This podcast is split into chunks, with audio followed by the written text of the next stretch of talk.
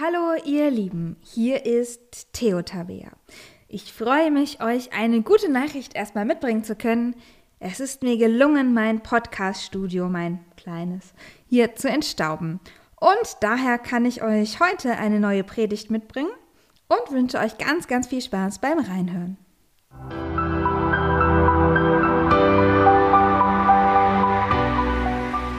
Liebe Podcast-Gemeinde, was würdet ihr einem Kind raten, das immer wieder geschlagen wird?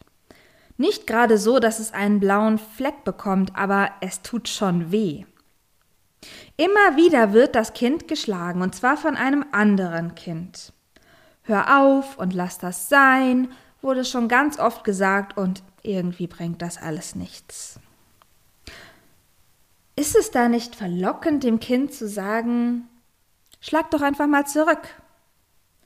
Zumindest würden wir doch wohl sagen, dass es okay ist, sich zu wehren, oder? Schuld hat ja eigentlich auch das Kind, das anfängt, und wenn dann endlich mal Ruhe ist, ist die Situation ja auch geklärt.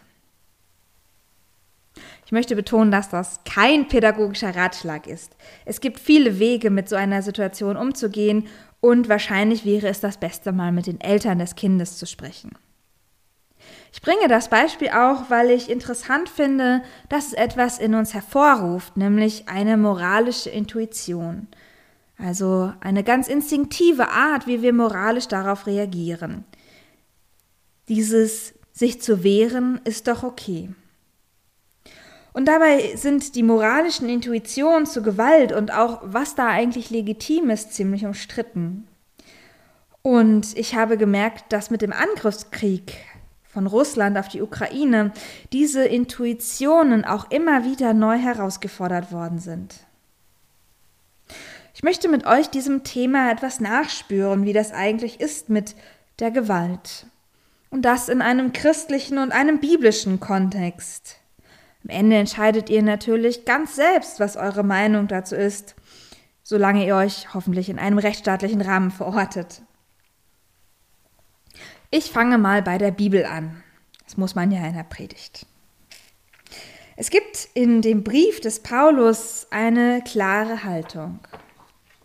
Die möchte ich mal vorlesen.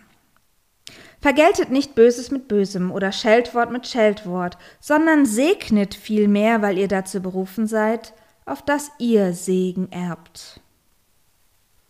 Also nicht Böses mit Bösem vergelten und nicht schimpfen, wenn ein anderer schimpft, sondern segnen. Überspitzt müsste ich jetzt also dem Kind raten, das öfter mal von einem anderen Kind geschlagen wird, schlag nicht zurück, benutzt bloß keine bösen Wörter, sondern sag doch dem anderen Kind einfach mal im Namen Gottes deine guten Wünsche. Ich erinnere mich an einen Comic, den ich mal gesehen habe. Ein Wohnzimmer im Halbdunkeln ist zu sehen, eine Fensterscheibe ist eingeschlagen steht ein schwarz maskierter Mensch, er ist gerade eingestiegen. In der einen Hand hält er einen Baseballschläger und in der anderen einen Sack voll Geld. Eine ältere Dame macht das Licht an und sie hat einen Kuchen in der Hand. Den Kuchen bietet sie dem Einbrecher an. Und unter dem Comic steht ein ganz eindrückliches Bibelwort, wie ich finde. Lass dich nicht vom Bösen überwinden, sondern überwinde das Böse mit Gutem. Puh, ehrlich gesagt ist das ganz schön viel verlangt, oder?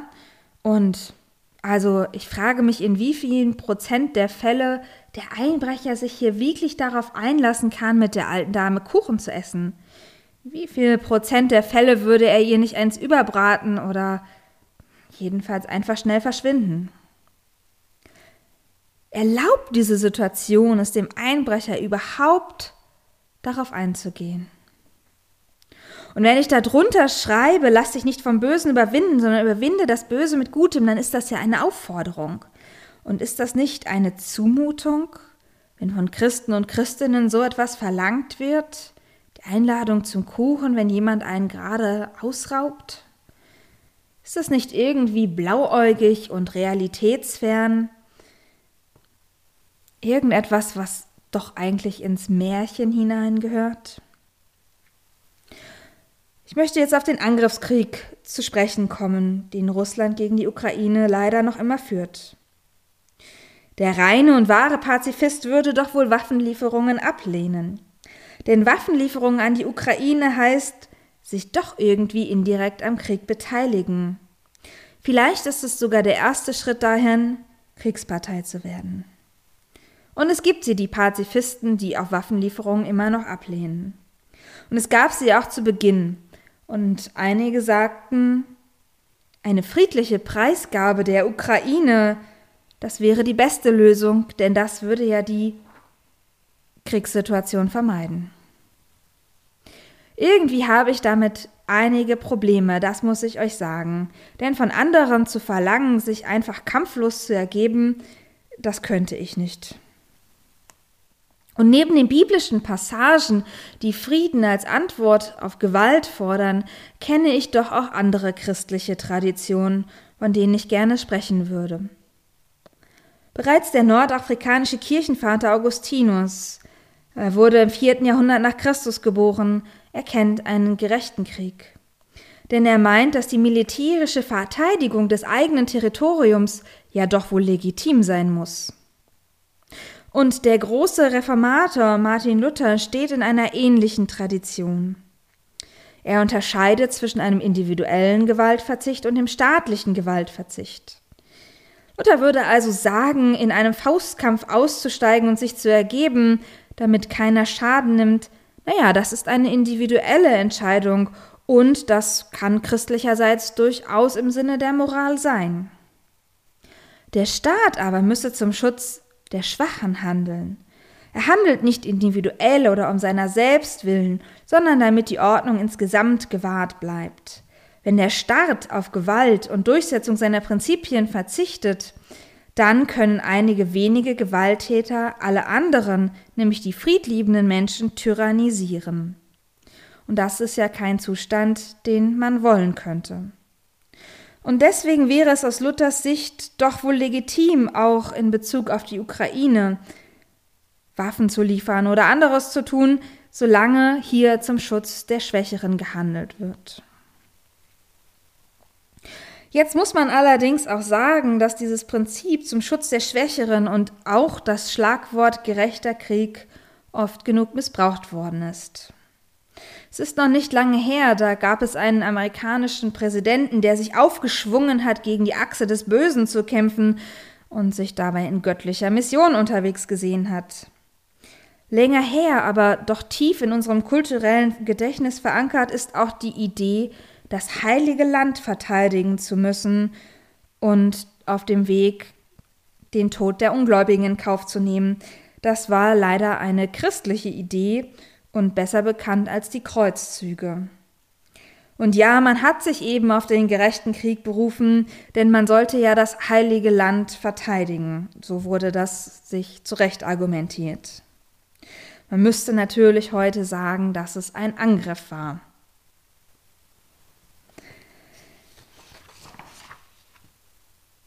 Und wenn ich so darüber nachdenke, wie leicht man so etwas auch missbrauchen kann, dann muss ich sagen, sind mir die biblischen Passagen doch sehr lieb, die Frieden fordern, die Gewaltverzicht wollen, die Aufrufe, dem Frieden nachzujagen. Sie sind nämlich vor allem auch ein Korrektiv. Sie sind eine Aussage darüber, wie die Welt eigentlich sein müsste. Sie sind eine Vision davon, wie Gott sich die Welt vorstellt. Und ja, ach, ich wünsche mir eigentlich doch auch eine friedliche Welt. Vielleicht heißt es im Brief des Petrus deswegen auch, dass wir dem Frieden nachjagen sollen. Denn Frieden ist eben eine beständige Bemühung und nicht mit einem Fingerschnipsen getan. Sich nicht vom Bösen überwinden lassen hat für mich dann auch die Bedeutung, naja, vielleicht nicht unbedingt diesem Einbrecher einen Kuchen zu backen, aber nicht das Herz verhärten, nicht selbst böse werden. Nur weil man selbst bestohlen wurde, muss ich ja nicht zum Beispiel einen anderen bestehlen. Ich kann weiterhin ein offenes Herz haben und Dinge verschenken, auch Kuchen, vielleicht nicht an diesen Einbrecher, aber an andere Leute, und die muss ich ja nicht mal unbedingt mögen. Und mir ist noch ein ganz wichtiger Gedanke gekommen. Jesus hätte den Kuchen gebacken und dem Einbrecher geschenkt. Jesus hätte es auch geschafft, dass er all seine Beute für Brot für die Welt verschenkt und künftig nur noch Plätzchen an obdachlose Kinder verschenkt. Und es soll keine Karikatur sein, ich meine das ernst. Jesus hat viele hartherzige Menschen getroffen und er hat sie überzeugt, friedlich zu sein, sich zu öffnen und fortan ein besseres Leben zu führen. Er hat zum Beispiel den Zöllner Zachäus besucht. Und auch er war so etwas wie ein Dieb, denn er hat den Menschen immer viel zu viel Geld abgenommen. Doch Zachäus hat alles wieder gut gemacht, nachdem er Jesus getroffen hat. Jesus hat diese Wirkung. Und dann muss man aber sagen, dass Jesus mit dieser Haltung auch ans Kreuz gegangen ist. Er hat sich ganz bewusst entschieden, den Weg des Friedens bis zum Ende zu gehen. Das tut übrigens keiner seiner Jünger. Das finde ich bemerkenswert, dass die Bibel das so ganz genau auch berichtet. Petrus zum Beispiel, in der Situation, als Jesus gefangen nehmen, genommen werden soll, da nimmt Petrus das Schwert und ergreift die Soldaten an. Petrus bricht mit der friedlichen Haltung von Jesus und der ganzen Bewegung. Und er haut sogar dem Soldaten ein Ohr ab. Jesus schreitet ein. Jesus möchte das nicht. Jesus sagt, nein, tu das nicht. Jesus möchte nicht verteidigt werden. Er geht freiwillig ans Kreuz. Er beantwortet Gewalt nicht mit Gewalt. Er durchbricht einen Kreislauf von bösen Taten, indem er sich einfach ergibt und sich ausliefert.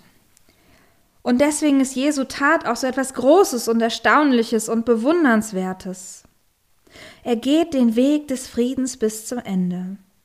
Und es gibt nur ein paar wenige Menschen auf der Welt, die das auch so konnten.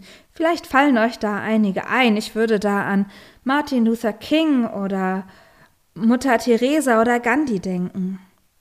Und ich habe den allergrößten Respekt vor solchen Menschen und eine tiefe Bewunderung wenn man nur den Weg des Friedens geht. Dabei muss ich ja mal ehrlich sein, also ich bin da eher so ein bisschen wie Petrus, denn ich würde meinen Freund doch auch lieber verteidigen, als ihn einfach kampflos auszuliefern. Tja, daher muss ich mir das eben sagen lassen von der Bibel.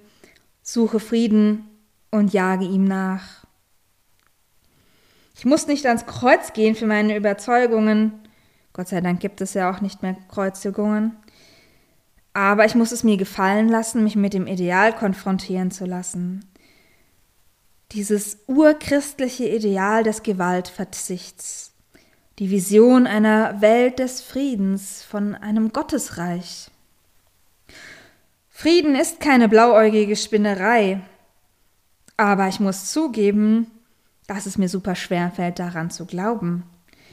Es fällt mir auch schwer, daran zu glauben, dass der Krieg in der Ukraine allzu bald endet. Es fällt mir schwer zu glauben, dass der Einbrecher sich zum Kuchenessen hinsetzt. Es fällt mir auch schwer, dass das andere Kind aufhört zu schlagen, nur weil man ihm gute Wünsche mit auf den Weg gibt und es segnet. Das ist echt schwer zu glauben. Aber möglich wäre es. Frieden ist möglich. Ich weiß nicht immer wie. Ich bin aber aufgefordert, ihn zu suchen und ihm nachzujagen. Und wenn ich so meine Alltagssituation durchgehe, dann ist es schon eine Zumutung. Ziemlich viel verlangt, immer friedlich zu sein. Ist es nicht viel leichter, mal dem eigenen Zorn nachzugeben? Aber genau das wird eben von mir verlangt. Eine Zumutung. Und wenn ich mir das Wort Zumutung angucke, dann steckt da auch Mut drin. Mut braucht man da wirklich. Mut zu glauben, zu hoffen und zu lieben. Gott traut uns das zu. Gott will, dass wir mutig sind. Gott mutet uns zu, Frieden zu suchen. Und so wünsche ich uns allen heute Frieden, Frieden von Gott, aber viel mehr noch Mut, auch an diesen Frieden zu glauben. Amen.